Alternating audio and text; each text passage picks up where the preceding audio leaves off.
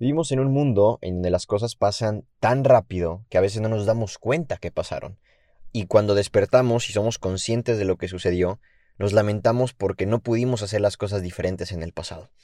Y esto lo veo desde mi experiencia personal y creo que aplica por eso el término de no te tome las cosas personales. Alguien puede venir a insultarte, pero lo está haciendo desde su aceleración, desde su enojo, desde su emoción, desde su vida mediocre a lo mejor, o desde su vida que vive incomprendido o incomprendida o algo por el estilo y busca hacerte sentir mal, para él hacerse sentirse mejor o menos mal de lo que se encuentra. Entonces, esto también te lo digo porque a mí me ha pasado.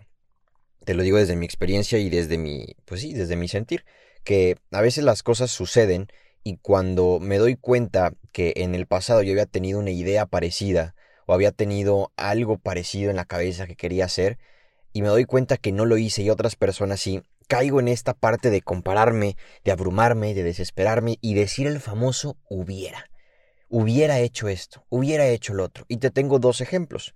Uno, que a lo mejor la mayoría lo consideraría, lo consideraría superficial, pero que algunas personas lo considerarían como, pues es la vida que él quiere vivir o es eh, una especie de, de, sueños o incluso eh, un trabajo sin ser trabajo.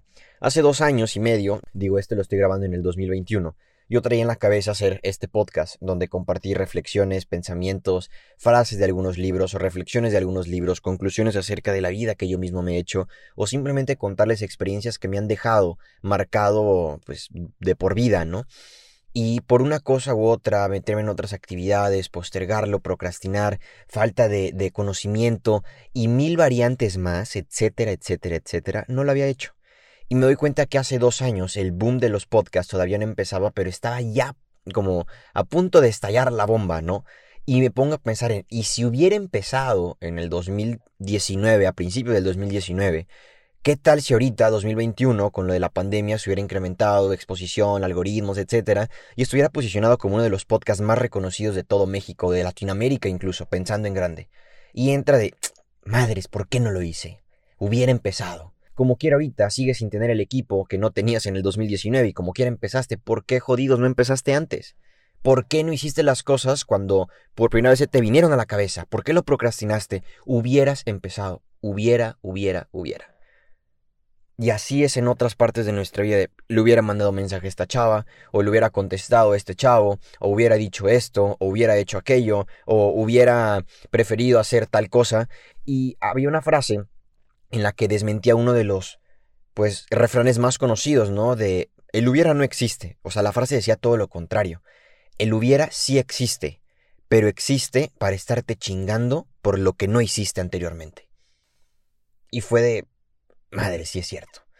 El hubiera sí existe y lo tenemos tan presente que nos molesta, nos enoja, es como un como un mal amigo, ¿no? O sea, un enemigo o algo que realmente quisiéramos que no estuviera presente.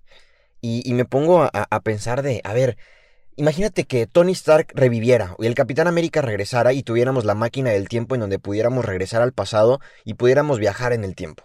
Imagínate que tuvieras esa posibilidad de viajar al pasado para corregir una cosa que le permitiera a tu presente cambiar por completo y asegurar tu futuro como lo tienes en mente y que volviera el futuro más fregón de todos viajas al pasado, y vamos a poner eh, el ejemplo, ¿no? De, a ver, imagínate que puedes volver tres años, cuatro años, cinco años al pasado. El José del 2021 puede viajar al 2019 y cambiar las cosas.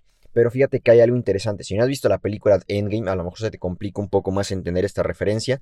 Si te fijas en la película, cuando viajan al pasado, su yo del presente pasado está haciendo exactamente lo mismo un poco confuso, pero ahí te va. El José del 2021 tiene la posibilidad de viajar al 2019. Está haciendo exactamente lo mismo que estaba haciendo en el 2018, ¿ok? Y, y está dentro de sus mismas capacidades, de su mismo conocimiento, desde sus mismas circunstancias, rodeado de las mismas personas, etcétera, etcétera. Su yo del futuro está como un espectador de fuera. Incluso trae otro outfit para no ser reconocido de, oye, te acabo de saludar hace dos minutos y estabas adentro y estás afuera, ¿cómo saliste? O algo por el estilo, ¿no? Como que altere las cosas. Realmente no se puede hacer mucho en el pasado, más que entenderlo, más que poder regresar a ese momento, observarlo, analizarlo y tomarlo como aprendizaje de, a ver, en, este, en el presente, puedo hacer algo para no volver a caer en eso. Realmente el volver al pasado no te asegura nada. Caeríamos en una paradoja, en donde piensas que por volver vas a poder cambiar las cosas. No puedes hacer nada al respecto de lo que ya no hiciste anteriormente. Y esto te lo digo desde mi experiencia, porque a lo mejor esto es un tema muy superficial lo del podcast, pero puedes ponerle el ejemplo que tú quieras. Puedes poner el ejemplo que más se te acomode, el ejemplo con el que más te identifiques o con algo que tú digas, hubiera hecho esto. Lo único que podemos hacer al respecto es encargarnos de nuestro presente, es encargarnos de que lo que tenemos en este momento o lo que nos hace falta puede ser una ventaja para nosotros Dejar de compararnos pudiera ser un buen inicio. Dejar de estar al pendiente de las expectativas de otros o de cuándo empezó alguien, o si alguien empezó antes que yo, si empezó después que yo.